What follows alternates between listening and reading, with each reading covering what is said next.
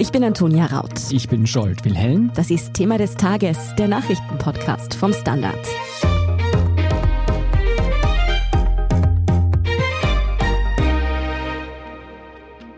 Antonia, ich bin mir sicher, du kannst etwas mit der These anfangen, wonach der Kapitalismus und die ewige Forderung nach Wirtschaftswachstum unseren schönen Planeten kaputt gemacht haben.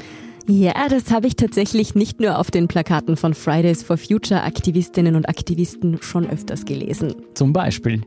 Geht es aber nach einigen Expertinnen und Experten, die sich gerade eben beim Forum Alpbach in Tirol getroffen haben, soll nun ausgerechnet der böse Kapitalismus die Erderwärmung wieder stoppen. Hm. Und sie fordern speziell auch uns jüngere Europäerinnen und Europäer auf, wer etwas gegen den Klimawandel tun will, der soll sein Geld nicht ins Sparbuch, sondern in grüne Unternehmen und Anlageformen stecken.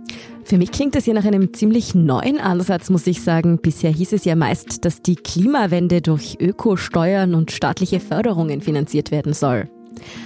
Ob unser Erspartes richtig investiert, also wirklich die Wirtschaft nachhaltig und umweltfreundlich machen kann und ob es dafür nicht erst eine kleine Revolution des europäischen Kapitalmarkts bräuchte, darüber sprechen wir heute mit Aloysius Wiedmann und Thomas Mayer vom Standard.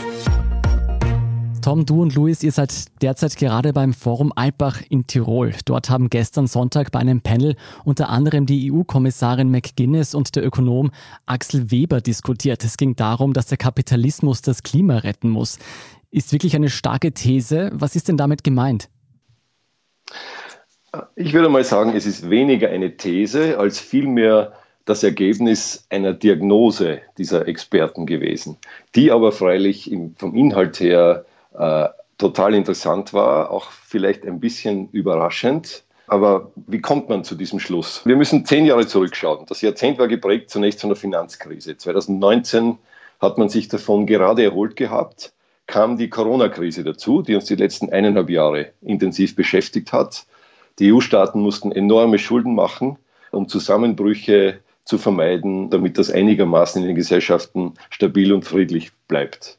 Und jetzt haben wir gesehen, dass die Klimakrise uns viel schneller betrifft und dass wir handeln müssen. Und weil aber in den letzten zehn Jahren wenig Platz blieb aufgrund dieser großen finanziellen Aufwendungen zur Bewältigung der Krise, ist auf dem Gebiet des Klimawandels, des Klimaschutzes und bei der Energiewende nicht wahnsinnig viel passiert. Und das ist jetzt die Situation. Und diese Finanzexperten, und das war das Spannende daran, haben eben gezeigt, dass wir für die Maßnahmen zum Klimawandel für die Digitalisierung der Gesellschaft, die damit ja zusammenhängt, enorme Summen brauchen. Und die große Frage ist jetzt, woher kommt dieses Geld? Dazu wird es notwendig sein, eben weil Europa auf diesem Gebiet schwach ist, dass wir nicht nur mit Banken und mit Krediten klassisch finanzieren, sondern man muss viel, viel mehr Risikokapital bekommen. Und genau auf diesem Gebiet des Risikokapitals, das ja von privaten Leuten kommt, ist Europa schwach. Und so gesehen kann man sagen, ironischerweise fast, es sollen jetzt die Banken das große Geld sein, das uns hilft und auch notwendig ist, diesen Klimawandel und die Projekte dazu zu finanzieren. Das ist sozusagen die Grundthese, die dort gestern und heute diskutiert worden ist. Jetzt ist es so, dass viele den freien Markt und das Streben nach immer größerem Wachstum, sprich eigentlich dem Kapitalismus, als eine der Hauptursachen für die Klimakrise betrachten. Wie soll das gehen, dass ausgerechnet der das jetzt wieder richtet? Man muss vielleicht genauer dazu sagen, die Klimakrise ist nicht nur eine Folge des Kapitalismus, das natürlich auch, aber es ist vor allem eine Folge der Industrialisierung. Was ich damit sagen will, ist, schauen wir zurück vor ein paar Jahrzehnten, als die Sowjetunion noch existiert hat, der ganze Osten Europas kommunistisch regierte Systeme waren. Die Klimabilanz in diesen Ländern waren im Vergleich zu Westeuropa besonders verheerend. Wir haben heute China als einen der größten Verschmutzer auf der ganzen Welt aufgrund dieser Dynamik. Das ist jetzt kein westeuropäisches frei kapitalistische System wie das unsere. Also sozusagen der politische Hintergrund ist nicht unbedingt jetzt ganz ursächlich für die Klimakrise. Was aber jetzt klar geworden ist in den vergangenen Jahren, so wie bisher kann es nicht weitergehen. Wir müssen die Industriegesellschaft, wie man sie jetzt politisch, kapitalistisch unterlegt ist, umbauen und zwar nachhaltig umbauen. Wir müssen investieren, wir müssen neue Lösungen finden durch Innovation für eine saubere Industriegesellschaft. Und das ist sozusagen der Punkt, der jetzt immer drängender wird. Man hat das viele Jahre und Jahrzehnte, wenn man an die vielen Konferenzen seit 1990 denkt, immer wieder diskutiert und verschoben, aber ist nie konkret geworden. Und jetzt scheint es so zu sein, dass das unaufschiebbar ist und dass wir einfach Konsequenzen daraus ziehen müssen und auch handeln müssen. Und dafür braucht man Geld. Du ganz interessant daran finde ich ja auch, dass man eben bei diesen Konferenzen immer wieder betont hat, dass die Staaten durch gezielte Besteuerung und Fördergelder die finanziellen Mittel für die Energiewende und die Bekämpfung des Klimawandels aufbringen müssen. Ist diese Einstellung jetzt komplett ad acta gelegt worden? Nein, ganz im Gegenteil. Das wäre ein großes Missverständnis, sondern es ist so, dass beides notwendig ist und das passiert ja auch. Also ich nenne nur zwei Beispiele. Die österreichische Regierung hat ja geplant, Anfang nächsten Jahres sogenannte Ökosteuern in Österreich einzuführen. Das heißt, der Staat steuert seine Einnahmen genauso, dass es eben zu einem klimagerechten Handeln der Menschen kommt, indem zum Beispiel das Benzin, Treibstoffe und so weiter, Heizöl teurer besteuert wird. Oder auf europäischer Ebene soll es eine CO2-Abgabe geben für alle Produkte, die von außen aus Drittstaaten in den Binnenmarkt herein investiert werden. Ja, damit nimmt die EU dann eigene Gelder ein und die werden, wie wir wissen, ja investiert in den EU-Wiederaufbaufonds, der vor allem für Klima- und Digitalprojekte verwendet werden soll. Zusammengefasst kann man sagen, es wird weiter und noch viel mehr Steuereinnahmen und Abgaben geben, die diesem Bereich gesichert sind. Aber, und das ist eben der entscheidende Punkt, wir wissen, dass all das Geld bei weitem nicht ausreicht, um die Maßnahmen gegen den Klimawandel zu finanzieren. Ich möchte nur eine Zahl dazu nennen. Axel Weber, heute Chef einer schweizerischen Großbank, der UBS, früher Chef der Deutschen Bundesbank, hat gestern gesagt, seiner Meinung nach müsste man in Europa für den Green Deal, für Maßnahmen in diesem Zusammenhang Gelder in der Größenordnung von 100 Billionen Euro, also 10.000 Milliarden Euro auflegen, die in künftige Investitionen in den nächsten Jahrzehnten dann gepumpt werden. Also man sieht schon an diesen Dimensionen, das übersteigt bei Weitem die Möglichkeiten, die die Staaten und sogar die EU insgesamt haben. Ich möchte nur als Vergleichszahl nennen, die gesamte Wirtschaftskraft der Europäischen Union ist nach dem Austritt Großbritanniens ungefähr bei 12.000 Milliarden Euro. Das ist sozusagen die Summe, die wir alle gemeinsam als Europäer pro Jahr erwirtschaften. Wenn ich das richtig verstehe, geht es hier also um eine Art Verzahnung von staatlichem und privatem Kapital. Aber wie soll die denn aussehen? Und reicht es also sozusagen nicht, wenn ich jetzt im Bioladen einkaufen gehe, muss ich eigentlich in den Bioladen investieren, anstatt mein Erspartes aufs Sparbuch zu legen? Zur ersten Frage. Es geht in der Tat um den Aufbau eines geregelten gemeinsamen europäischen Kapitalmarkts. Was viele eben unterschätzen, einen solchen gibt es nicht. Es gibt natürlich in Europa Kapitalmärkte, aber die sind sehr stark von den Nationalstaaten bestimmt und unterliegen deren Regeln. Und im Moment arbeitet die Europäische Union, also die Staaten gemeinsam, eben nicht nur seit Jahren schon an der Ausbildung einer EU-Bankenunion, also wo sozusagen die Banken dann harmonisiert werden, aufeinander abgestimmt werden, sondern auch an einer Kapitalmarktunion, für die die genannte EU-Kommissarin Meredith McGuinness zuständig ist. Jetzt zum Bioladen, das finde ich ein sehr gutes Beispiel für diesen Wandel, auch Bewusstseinswandel vor allem, der sich im Moment vollzieht. So hat man vor 20, 30 Jahren gedacht. Da sind ja Studenten in Läden gegangen und haben gesagt, jetzt kaufen wir umweltgerecht biologisch ein. Und damals hat man sich der Illusion hingegeben, dass man damit sozusagen die ökologischen Probleme von mir aus der Landwirtschaft schon irgendwie unterstützen und lösen wird. Heute wissen wir, das ist zwar okay, es ist nett, aber es ist viel zu wenig. Wir müssen unser ganzes Denken, unser Leben umstellen, indem wir sagen, wir kaufen nicht nur ökologisch ein, wir investieren unser Geld ganz gezielt in Unternehmungen, in Projekte, die zu einer nachhaltigen und sauberen Umwelt führen. Und der Witz dabei, wenn es funktioniert, wäre, dass das eben nach marktwirtschaftlichen sozialen Kriterien passiert. Sprich, es ist nicht ein staatliches Programm, das diese Klimaprogramme zum Wirken bringt, sondern wir als gesamte Gesellschaft begreifen das als ein riesiges gemeinsames Investitionsprojekt. Wir übernehmen das Risiko mit, das damit verbunden ist, weil natürlich nicht jedes dieses Unternehmen dann auch funktionieren wird. Aber wir wissen, die Anstrengungen werden nur gelingen, wenn das tatsächlich auf diesem breiten Rahmen passiert und nicht nur als einzelne staatliche Maßnahmen, die sozusagen von oben verordnet werden. Tom, was ich jetzt herausgehört habe, es geht im Endeffekt darum, dass auch wir als Einzelmenschen unser Anlageverhalten verändern. Genau. Ist es denn wirklich so, dass wir in Europa unser Geld noch am liebsten auf Sparbuch legen? Sind wir so konservativ? Das ist, wenn man das vergleicht mit den USA, tatsächlich noch so. Der jetzige Alpbach-Präsident, der frühere Präsident oder Chef der Erste Bank, Andreas Treichel, hat das an mehreren Beispielen erklärt. In den USA ist der Anteil über Risikokapitalfinanzierung aus dem privaten Bereich bei 75 Prozent. Die Banken mit dem klassischen Kreditgeschäft machen dort nur 25 Prozent aus. In Europa ist es genau umgekehrt. Das erklärt unter anderem, warum die Risikobereitschaft in den USA höher ist und warum dort zum Beispiel Startups im Digitalbereich so erfolgreich waren. Die Amerikaner sind im Vergleich zu uns einfach risikobereiter. Und die Botschaft, die von dieser Diskussion gestern ausgegangen ist, wenn wir Europäer es wirklich ernst meinen mit dem Green Deal, wenn wir der Welt wirklich zeigen wollen, wie man das Klima schützt und unsere Industrie umbaut, dann müssen wir, ähnlich wie die Amerikaner im Digitalbereich, unser Geld in Umwelt investieren, in der Hoffnung auch, dass wir damit Geld verdienen. Das macht man sozusagen nicht nur aus Idealismus, sondern das soll als Gesamtsystem so funktionieren. Stichwort Sparbuch, Bausparvertrag, Lebensversicherung. Es ist kein Zufall. Das sind Anlageformen, die kommen noch aus den 60er Jahren. Ja, wir haben als Kinder unsere Münzen in die Sparbüchsen eingeworfen, das hat man zur Bank gebracht und ein paar Prozent Zinsen dafür gekriegt. Das sind eigentlich alte Anlageformen, die der heutigen Zeit und den Anforderungen unserer Zeit so eigentlich nicht mehr entsprechen. Und wir wissen ja, es gibt ja auch keine Zinsen mehr für solche Dinge heutzutage. Du Tom, ohne dir jetzt auf die Zehen treten zu wollen, jetzt glaube ich, kann ich verraten, dass zwischen dir und mir einige Jahrzehnte liegen, aber ja. trotzdem habe ich das auch noch in der Schule mitbekommen, dass man sein Geld auf Sparbuch trägt. Wieso sind wir Europäer und Europäerinnen denn immer noch so?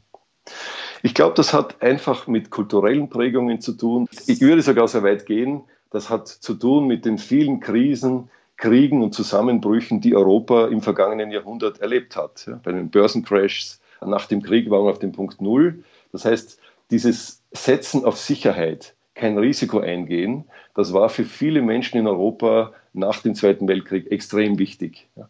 Man hat fleißig gearbeitet und hat versucht, das Geld, das man hat, eben sei es in Hausbau oder was immer zu investieren oder in sicherere Anlagen. Viele Menschen, normale Leute, wenn man so will, wollten nicht spekulieren, hat das auch immer geheißen, und ihr Geld an den Börsen und den Märkten vermehren. Es ist eine Art konservative, auch eine gute Einstellung, muss man sagen, weil wir wissen ja, dass die Gier dazu geführt hat, Anlegen um des Anlegens willen, nur um Geld zu verdienen, dass wir in diese Finanzkrise hineingeschlittert sind im Jahr 2008 und in den Folgejahren. Aber ich glaube, dass wir jetzt an einem Punkt sind, wo wir erkennen müssen, dass wir in einer modernen Gesellschaft auch, was die Finanzierung und das Anlegen betrifft, umdenken müssen.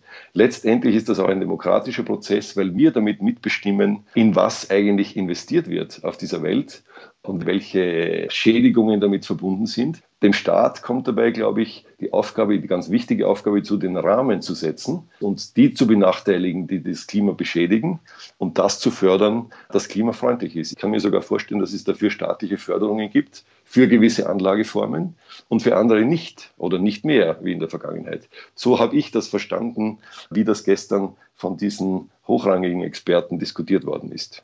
Ja, wie viel Risikobereitschaft dann beim nachhaltigen Investieren wirklich empfehlenswert ist und vor allem, wie solche Investments konkret aussehen könnten, darüber sprechen wir nach einer kurzen Pause. Guten Tag, mein Name ist Oskar Bonner. Ich habe den Standard gegründet, weil es damals keine Zeitung gab, die mit den Menschen auf Augenhöhe kommuniziert hat. Guten Tag, mein Name ist Michael Grill und ich lese den Standard, weil genau das wichtig ist. Fundierte Berichterstattung, die erklärt und nicht belehrt. Der Standard, der Haltung gewidmet. Tom, bei allem, was du jetzt gesagt hast, hast du öfter herausgestrichen, dass in den USA die Herangehensweise da eben so viel risikofreudiger ist. Dabei fallen mir, muss ich ehrlich sagen, sofort die Millionen an Anlegerinnen und Anlegern ein, die bei Börsencrashes eben in den USA, wie etwa dem Platzen der Dotcom-Blase, unter Umständen halt auch ihre ganze Existenz verloren haben. Ist die fehlende Risikobereitschaft in Europa, wenn es um Finanzen geht, nicht zum Teil auch einfach vernünftig? Ich würde dem zustimmen. Ich bin nicht dafür, dass die Menschen kopflos nur um der Gier willen in Projekte oder irgendwelche Anlageformen investieren. Daran besteht überhaupt kein Zweifel. Aber es ist jetzt eben mal so, dass wir erkennen müssen, dass wir die riesigen Probleme, die wir als Europäer haben, Und wenn wir unseren Status erhalten wollen als ein in der Welt einmaliges soziales Wohlstandsmodell, dann müssen wir uns einfach neue Dinge einfallen lassen.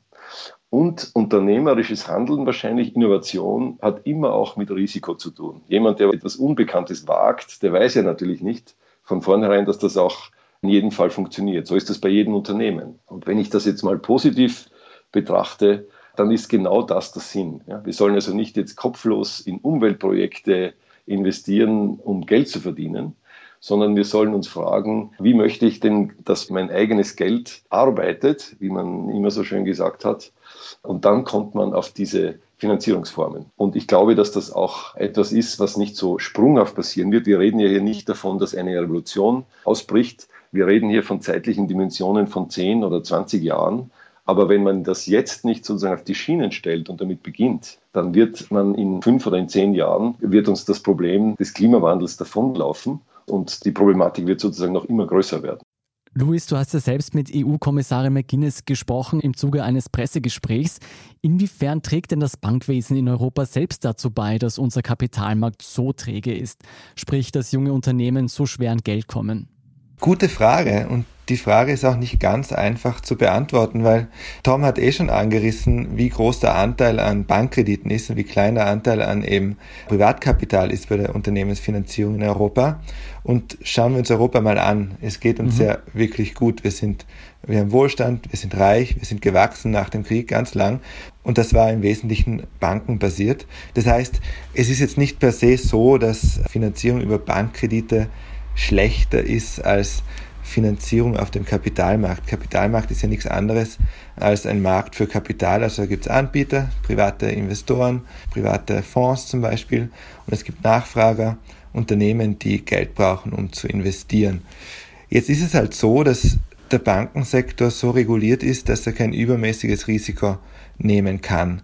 Also die Bank kann dir für ein windiges Startup-Vorhaben, das, wenn es klappt, extrem durch die Decke geht, aber halt sehr wahrscheinlich nicht klappt, nicht sehr viel Geld geben, weil ein Bankkredit basiert ja auch darauf, dass du es halt eben damit Zinsen wieder zurückzahlst. Und junge Unternehmen sind einfach ein wahnsinnig riskantes Investment normalerweise und Banken können das nicht machen. Das heißt, es braucht einfach ein bisschen eine größere Bereitschaft von Seiten privater Kapitalgeber, zum Beispiel in Startups reinzugehen und zum Beispiel auch in Unternehmen zu investieren. Man muss auch sagen, es liegt nicht nur an den Banken und am Umfeld, dass sich Unternehmen am Ende das Geld bei den Banken holen, sondern in einer kleinteiligen Wirtschaft mit vielen Mittelbetrieben, Familienbetrieben und so will man halt auch nicht Anteile verkaufen und praktisch einen zusätzlichen Eigner haben. Die Sache ist halt die, es liegt ganz viel Geld in Europa auf Sparbüchern, auf Bankkonten, unter der Matratze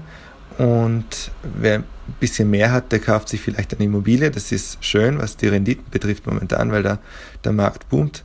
Aber das ist jetzt nicht wahnsinnig produktiv investiert. Eben produktiv wäre es investiert, wenn es in nachhaltige Technologie geht, wenn es in innovative Unternehmen geht, die irgendwie dazu beitragen, das Klimaproblem zu lösen oder uns auf das Klimaproblem gut vorzubereiten.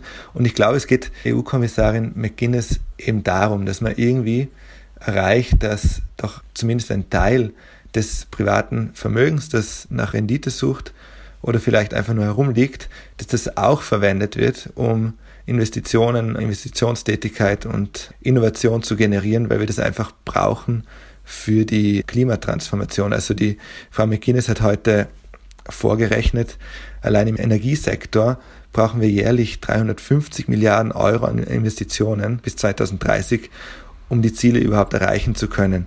Das kann der Staat, die EU schon irgendwie auf die Beine stellen, aber es wäre halt besser, wenn wir alle verfügbaren Mittel irgendwie anzapfen. Tom, wenn es um risikofreudigere Investitionen geht, dann gibt es da ja auch in Europa Märkte, wo das durchaus populärer ist. Die beiden größten sind natürlich die Schweiz und aber auch Großbritannien.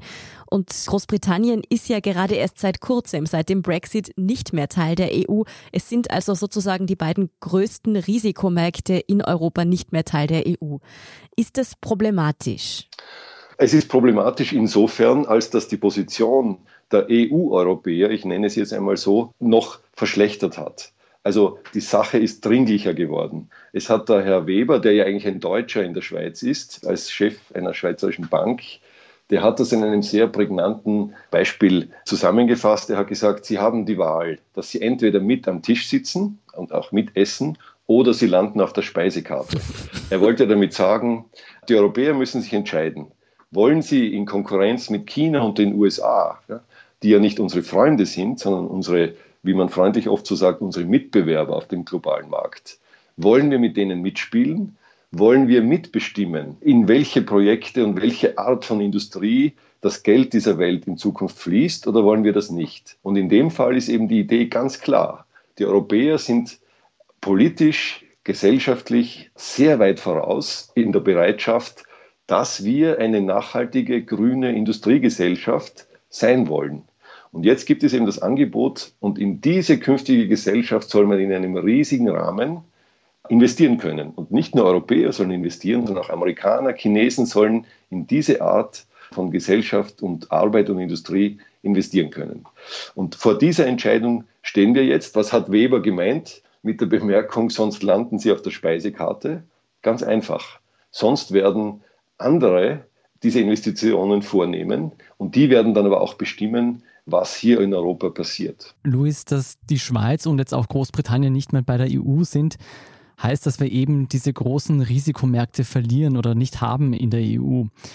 Heißt das, wir brauchen nicht nur eine Änderung unserer Finanzkultur, sondern auch eine Reform des Bankensystems oder des Investitionsmanagements in Europa, damit wir genügend privates Geld für die grüne Wende zur Verfügung haben? Also der Finanzsektor ist sicher zentral für den Kampf gegen den Klimawandel, weil wenn er richtig reguliert wird, dann lenkt er einfach vernünftig das Geld dorthin, wo es für klimafreundliche Innovation gebraucht wird. Und was die EU vorhat, ist ein gemeinsamer Kapitalmarkt, also eine tiefere Integration des Kapitalmarkts. Das bedeutet einfach gemeinsame Spielregeln in der ganzen EU für private Investoren, wenn die im Geld im Kapitalmarkt in Unternehmen zum Beispiel stecken wollen. Und das macht schon Sinn. Ein Beispiel wären äh, Nachhaltigkeitskriterien.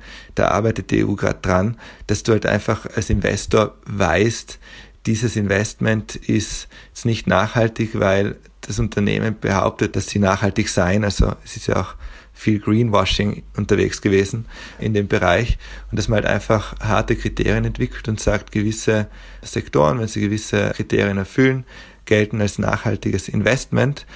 Nachhaltiges Investment gibt dann auch so ein bisschen Sicherheit, weil dass wir jetzt in den nächsten Jahrzehnten mit dem Kampf gegen den Klimawandel beschäftigt sind, auch wirtschaftlich ist, glaube ich, ein Faktum. Also da muss schon ganz viel dazwischen kommen, dass wir da jetzt wieder vom Kurs abkommen. Das heißt, wenn ich weiß, dass eine gewisse Technologie oder eine gewisse Branche eine Schlüsselbranche für die Zukunft ist, dann ist es auch ein bisschen weniger riskant, da Geld reinzustecken. Das heißt, da kann man mit solchen Kriterien auch Signale schaffen und erreichen, dass zum Beispiel Investments, die jetzt nicht nachhaltig sind, die klimaschädlich sind, auch im Vergleich ein bisschen teurer werden, das heißt, das Ziel soll sein, dass die Investitionsmöglichkeiten für uns Kleinanleger und Kleinanlegerinnen einfacher und transparenter sind, damit ich eben weiß, wo mein Geld im Endeffekt landet und ich so auch die Sicherheit habe, dass ich das Geld nicht zum Fenster raushaue. Ganz genau. Also erstens das, aber zweitens schon auch, dass jetzt nicht nur Kleinanleger, sondern einfach Anleger grundsätzlich, private Investoren, dass wenn die in Österreich sitzen, dass einfach die gleichen Regeln und die gleichen Kriterien gelten, egal ob das Investment jetzt in Österreich ist oder sonst irgendwo in der EU, weil einer der Vorteile des Binnenmarktes ist ja der Europäischen Union, ist, dass wir es gemeinsam, 27 Staaten gemeinsam in Angriff nehmen. Das ist ja wurscht, ob, also das werden wahrscheinlich lokale Politiker nicht sagen, dass das wurscht ist, ob jetzt das innovative Unternehmen in Estland oder in Österreich oder in Portugal sitzt, aber für die Klimapolitik ist es ja wurscht. Und es geht einfach darum, dass egal wo ich jetzt mein Geld reinstecke, dass da eben vergleichbare, transparente Regeln herrschen. Was man auch sagen muss, ist in der Debatte, es kommt ja immer wieder auch so im Zusammenhang, ja, mit der Sparbuch ist tot und es gibt keine Zinsen mehr, keine Renditen. Es geht jetzt, wenn man sagt, wir brauchen mehr Kapitalmarkt, geht es jetzt nicht darum, dass man Leuten einreden muss, wenn sie ein bisschen was erspart haben, dass das unbedingt in Aktien reingesteckt werden muss. Es geht einfach wirklich darum, dass man einfach ein bisschen eine Struktur schafft, dass privates Kapital, das nach einfach Veranlagung sucht, auch so kanalisiert werden kann, dass es einfach mithilft bei den wichtigen Vorhaben, die wir jetzt haben. Also im Klimawandel vor allem, aber auch der nachhaltige Aufbau nach Corona. Tom, jetzt sagen wir einmal, Scholt und ich, wir nehmen uns die Handlungsaufforderung der Expertinnen und Experten in Alpbach jetzt auch zu Herzen. Wie sollen wir denn konkret unser Geld als junge Menschen, die dem Klimawandel mit Kapitalanlagen entgegenwirken wollen, anlegen? Auch wenn wir jetzt vielleicht, sagen wir, nur 50 oder 100 Euro im Monat auf der Seite haben, die wir investieren können. Also wenn ich das wirklich genau wüsste, wäre ich Finanzberater und nicht Journalist. Kleiner Witz am Rande. Es ist bei diesem Panel gestern aufgetreten auch Maria de Merzis von einem Think Tank in Brüssel, vom Bruegel-Institut. Und die hat was Interessantes gesagt, nämlich, dass in Europa, wenn junge Menschen etwas unternehmen ja, und eine Firma gründen wollen, eine Idee haben und etwas unternehmerisch damit machen wollen, von wem werden die dann als erstes oder am meisten finanziert? Und die Antwort war verblüffend, nämlich von ihren Eltern. Die Situation ist, dass diese jungen Menschen zu den Banken gehen und die Banken aber sagen, uh, viel zu riskant, wo sind die Sicherheiten und dann kriegen diese Leute kein Geld. Das ist genau dieses Denken, von dem da gestern die Rede war, das falsch ist. Also in Zukunft wird es wahrscheinlich so sein, dass man auch mit kleinen Summen, wenn man sich zusammentut in Fonds, das gibt es ja auch schon, dass man so sein Geld investiert und damit sozusagen einerseits sein eigenes Kapital gesichert oder vielleicht sogar vermehrt hat, gleichzeitig aber auch dazu beiträgt, dass diese innovative Gesellschaft sich auch weiterentwickeln kann und die Unternehmen auch entstehen und damit auch unsere Arbeitsplätze. Dieser Kreislauf, um diesen neuen Kreislauf, ich glaube, darum geht es. Und das fand ich auch eben so interessant an dieser Diskussion, dass fortschrittliches, grünes, ökologisches Denken einerseits Finanzierung, sanfter Kapitalismus oder grüner Kapitalismus, nennen wir es mal so, auf der anderen Seite nicht ein Widerspruch sind, dass man also nicht von vornherein sagen kann, alles, was Kapitalismus ist, ist böse und neoliberal und schlecht, sondern wie sinnvoll können wir das kombinieren? Das, glaube ich, ist die entscheidende Frage unserer Generation, die wir jetzt beantworten müssen. Was heißt das denn für unsere Elterngeneration? Ich meine, letztendlich war es die Elterngeneration vieler junger Menschen heute, die das alles der Welt eingebrockt haben. Ich glaube, man sollte da keine Schuldzuweisungen vornehmen. Ich glaube, für unsere Elterngeneration heißt es das, was für alle Eltern gilt. Die Eltern wollen ja normalerweise, dass es ihren Kindern gut geht. Und verantwortungsvolle Eltern, die ihre Kinder lieben, werden wahrscheinlich, wenn man ihnen das näher bringt, wenn sie das verstehen, da mitziehen. Das heißt für unsere Eltern wahrscheinlich, und das muss man ihnen wahrscheinlich auch sagen, ihr müsst eben auch euch beteiligen ja, an diesen Investitionen und euer Geld nicht nur in den Sparstrumpf stecken oder auf dem Sparbuch lassen, um es dann äh, für den Konsum auszugeben. Das würde ich jetzt als erste Antwort mal dazu sagen. Das Geld am Sparbuch, das wird keine Klimawende herbeiführen. Vielen Dank, Thomas Mayer und Aloysius Wittmann, für diese Einordnung. Gerne. Danke dir. Wir sind gleich zurück. Eine kleine Wohnung im Zentrum. Das wär's. Ich will ein richtiges Zuhause für meine Familie. Mein Traum, ein Haus am See. Was auch immer Sie suchen, Sie finden es am besten im Standard. Jetzt Immosuche starten auf Immobilien der Standard.at. Und hier ist, was Sie heute sonst noch wissen müssen. Erstens, die militärische Evakuierungsmission vom Flughafen der afghanischen Hauptstadt Kabul geht unter extrem gefährlichen Bedingungen in ihre Endphase. Gleichzeitig laufen internationale Bemühungen weiter, auch nach dem bis Dienstag geplanten vollständigen Abzug der US-Streitkräfte Menschen eine sichere Ausreise aus Afghanistan ermöglichen zu können. In Kabul spitzt sich unterdessen auch der Kampf gegen die Terrormiliz Islamischer Staat, kurz IS, zu. Am Montagmorgen gab es in der afghanischen Hauptstadt einen Raketenangriff. Aus dem Norden der Stadt seien mehrere Raketen in Richtung Flughafen abgefeuert worden. Zweitens, Hurricane Ida ist am Sonntag auf Land getroffen und wütet nun weiter in den USA. Mittlerweile ist es im Bundesstaat Louisiana zum ersten Todesfall gekommen. In und rund um New Orleans ist in der Nacht auf Montag wegen katastrophaler Netzschäden der Strom ausgefallen. Im südlichen Teil von Louisiana kam es zu massiven Überflutungen.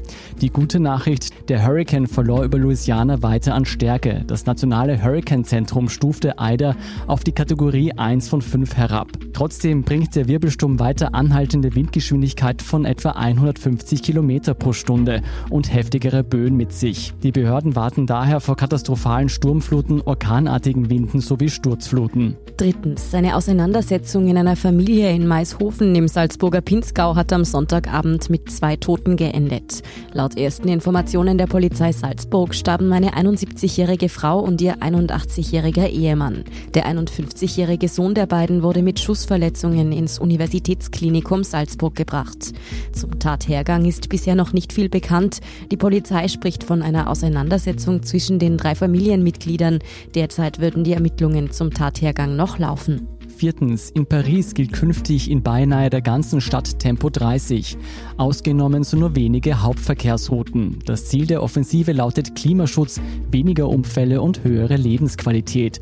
Fast 60 Prozent der Pariserinnen und Pariser haben sich laut Stadtregierung bei einer Befragung für die Verkehrsberuhigung ausgesprochen.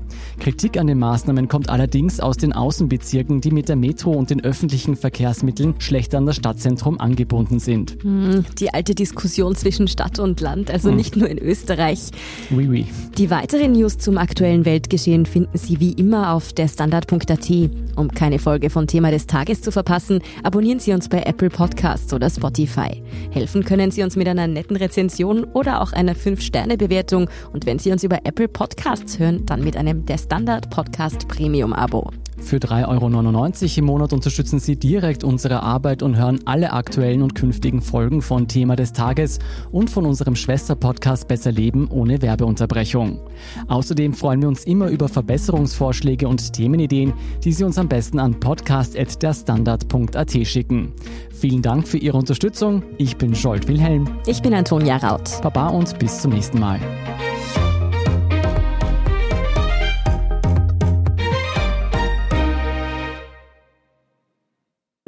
Guten Tag, mein Name ist Oskar Bronner. Ich habe damals den Standard gegründet, damit man sich auf Basis unabhängiger Berichterstattung die eigene Meinung bilden kann. Guten Tag, mein Name ist Pony73 und ich poste beim Standard, weil ich genau das dort machen und meine Meinung auch sagen kann. Der Standard, der Haltung gewidmet.